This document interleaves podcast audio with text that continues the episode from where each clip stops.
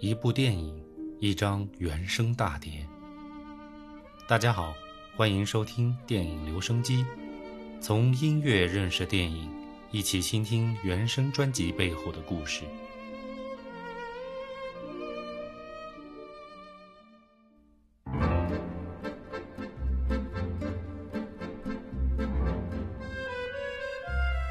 上一期我们已经预告过。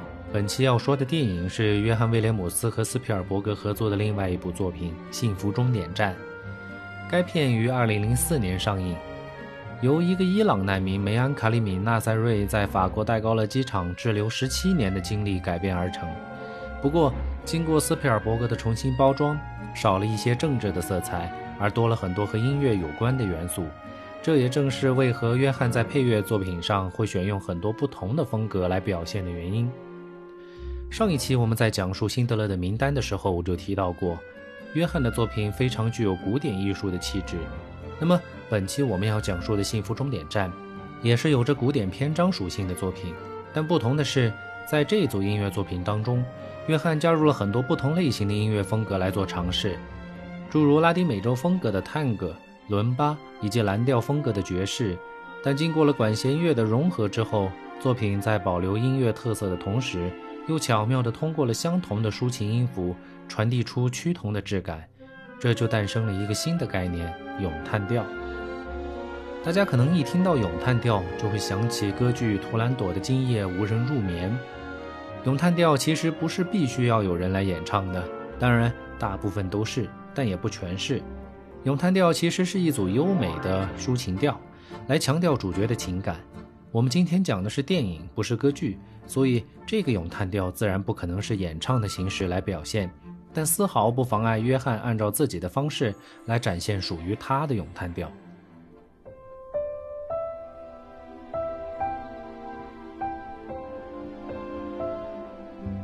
这段明显的咏叹调也成为了片中的音乐主题，由不同的乐器多次在不同的片段当中响起。配合着不同的画面，烘托着不同的情绪。我大概数了一下，在整个原声专辑当中收录的全部作品当中，这段旋律几乎都出现了。柔和之巧妙，大概也就是约翰这种大神才能够做到的吧。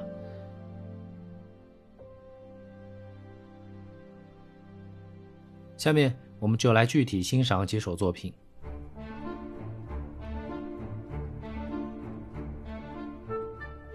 曲目零一，维克特的故事，这算是整个电影的开场白，也是主人公的音乐简介。这首作品也算是一首协奏曲，但协奏的对象不是钢琴，也不是小提琴，而是单簧管。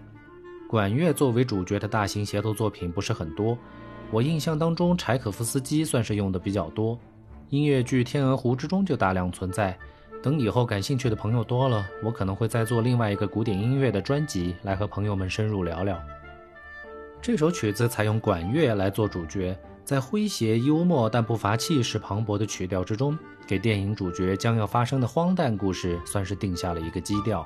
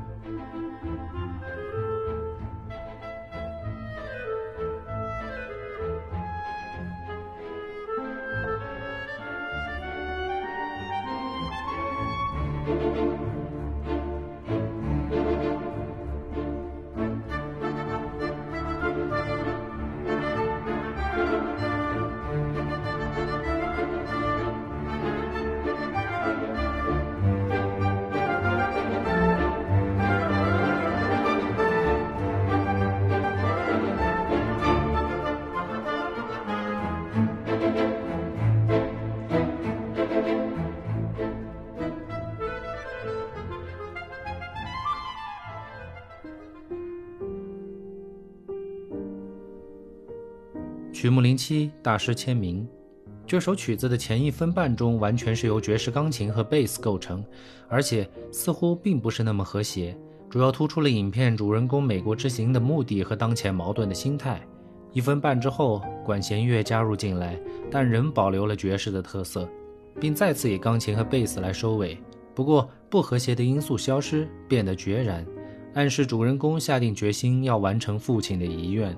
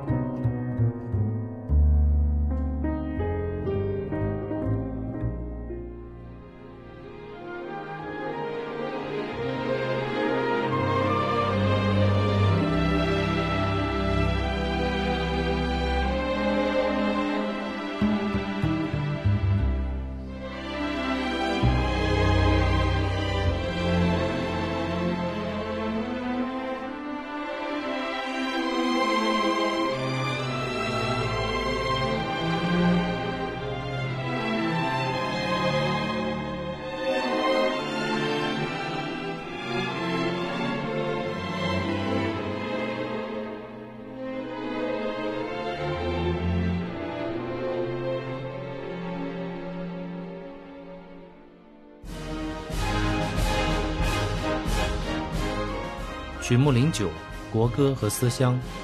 开篇是一首约翰虚构的主人公国家的国歌，雄壮的进行曲风里夹杂着浓烈的中欧风格，但突然过渡到柔和的调子上，思乡的情感则流露无遗。一首曲子极强和极弱的风格糅合在一起，却丝毫不违和，非常难得。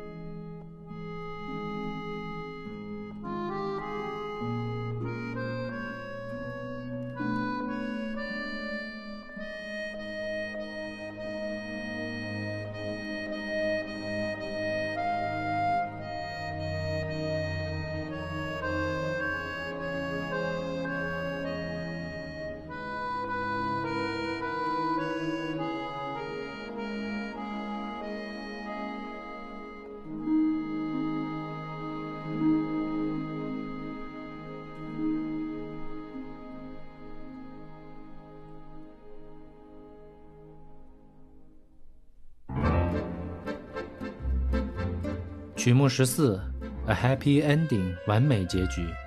开篇用手风琴加伦巴的节奏总结了男主角的梦幻奇遇，在一分二十多秒的时候转化成管弦乐，却带有些许爵士的风味，把爵士这条暗藏的主线再次交代出来。然后便是当环管平淡安详的结束，再次和曲目零一相呼应，真的堪称完美。受限于节目时长。我无法将专辑中的每一首曲子都给大家讲解，那样会让很多人对我的节目望而却步的。现在的人听节目都很浮躁，巴不得几十秒就讲完。像我这样长篇大论讲几分钟甚至十几分钟的节目，注定是一个小众类型的节目。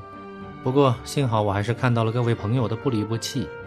截止这期节目出来的时候，该专辑至少还是有了一百多人的订阅和大几千的播放。正是有了你们的支持。才有了我继续做下去的动力。为了增加些许互动，本期我们提出一个小小的问题：钢琴在管弦乐之中算管乐还是弦乐？欢迎大家在回复当中留下您的看法。好了，今天的节目先到这儿，各位晚安。